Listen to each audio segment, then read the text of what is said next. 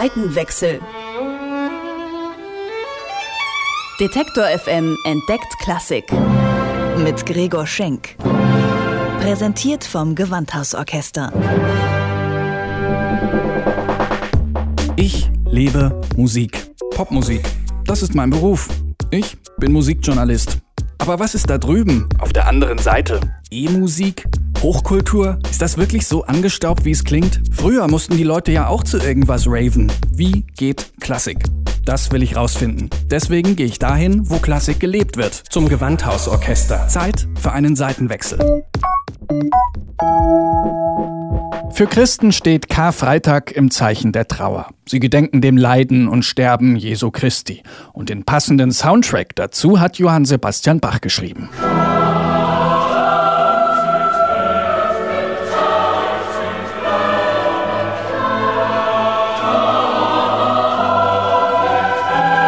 Die Matthäus-Passion. Ein monumentales Werk mit fast schon größenwahnsinnigen Dimensionen.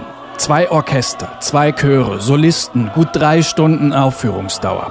Es ist nicht nur Bachs Meisterstück, es ist ein Gipfelpunkt abendländischer Kultur. Die musikalische Vielfalt, der inhaltliche Reichtum, die Kompositionsweise, die sowohl harmonisch als auch metrisch, melodisch, ein Konstrukt, das man eigentlich kaum überblicken kann. Und man steht mit Ehrfurcht vor diesem Werk, was da ein Mensch, nämlich Johann Sebastian Bach, zusammengefügt hat. Das kann man nur mit großer Demut und großer Bewunderung äh, erleben. Sagt Gotthold Schwarz, der aktuelle Thomaskantor der 17. nach Johann Sebastian Bach.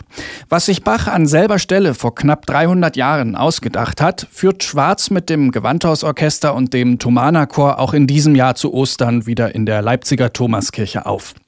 Doch wie bringt man heute einem Knabenchor diese wahnsinnig alte Musik nahe, diese antiquiert wirkende Sprache mit ihrer religiösen Inbrunst? Wir machen keine Museumsmusik, sondern das sind ganz aktuelle Aussagen, die vielleicht textlich oder in der Wortwahl unserer Sprache heute nicht mehr so geläufig sind. Aber die inhaltliche Aussage ist eigentlich dieselbe wie vor 300 Jahren. Die Nähe zum Glauben ist in unserer modernen Gesellschaft allerdings eine andere. Die Geistlichen werden auch in diesem Jahr zum Karfreitag auf spärlich besetzte Kirchenbänke blicken. Umso verblüffender ist es, dass Kirchen und Konzertsäle überall da zum Bersten gefüllt sind, wo die Matthäus-Passion erklingt. Und diese Musik begeistert nicht nur fromme Christen. David Wedel zum Beispiel. Der spielt Violine im Gewandhausorchester und sagt, er ist nicht religiös aufgewachsen, aber Bachs Matthäus-Passion, das ist Musik für jeden. Und ich glaube, man muss jetzt auch gar nicht gläubig sein oder irgendwas, sondern die Musik spricht ganz von alleine. Und selbst wenn man den Text jetzt ausklammert und einfach nur die Melodien nimmt, einfach die Harmonien, die er genommen, das in seiner Ganzzeit, in den Komponenten und wie das zusammen funktioniert und wie das klingt, so bin ich überzeugt, dass das jeden, egal welcher Konfession, egal woher, und es spielt alles keine Rolle. Ich glaube, da ist die Wahrnehmung einfach eine wunderschöne, weil die Musik für mich einfach eine perfekte ist und die bewegt jeden Menschen.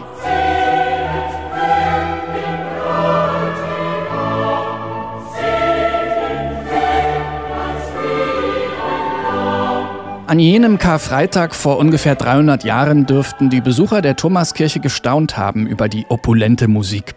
Bachs Aufgabe als Thomaskantor war es, für die musikalische Verkündung der Schrift zu sorgen, Gebrauchsmusik für den Gottesdienst abzuliefern. Geniale künstlerische Leistungen waren da gar nicht erwünscht.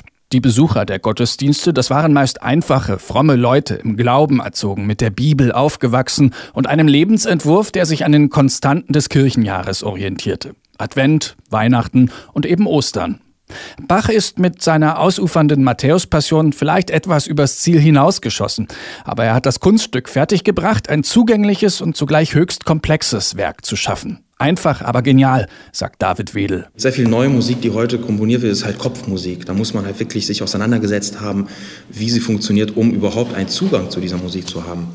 Ich glaube, der Zugang bei der Musik Bachs ist ein ganz simpler, ist ein sehr menschlicher und ein sehr im Positiven radikal bezogener. Das heißt, der greift wirklich bei den Wurzeln und die hat nun mal jeder.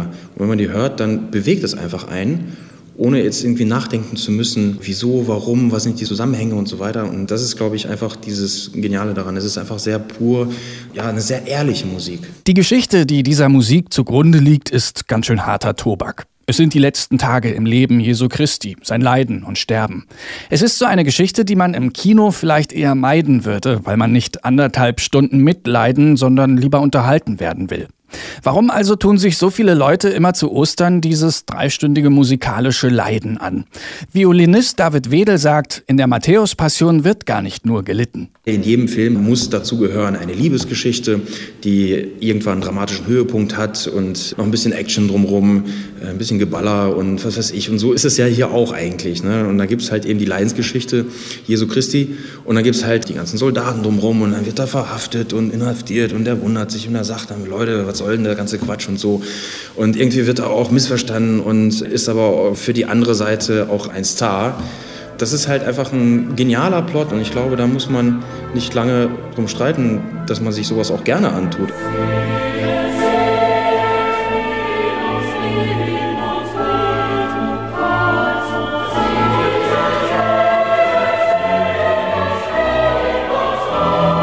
Zu Bachs Zeiten gerät die Matthäus-Passion zunächst in Vergessenheit. Erst 100 Jahre später leitet Mendelssohn mit einer Wiederaufführung den verspäteten Siegeszug des Werks ein.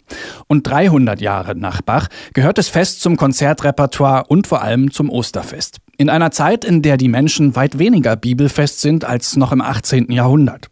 Gut, man muss ja nicht an irgendwas glauben, um mit der Passionsgeschichte mitzufiebern. Und dank des bekannten Spoilers mit der Wiederauferstehung weiß man ja auch, dass es eigentlich so eine Art Happy End gibt. Das ist zwar nicht so ganz von dieser Welt, aber auch das ist ja ein beliebtes Motiv in einem spannenden Film.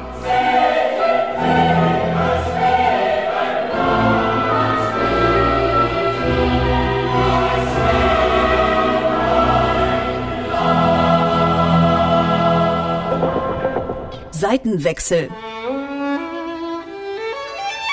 Detektor FM entdeckt Klassik. Mit Gregor Schenk. Präsentiert vom Gewandhausorchester.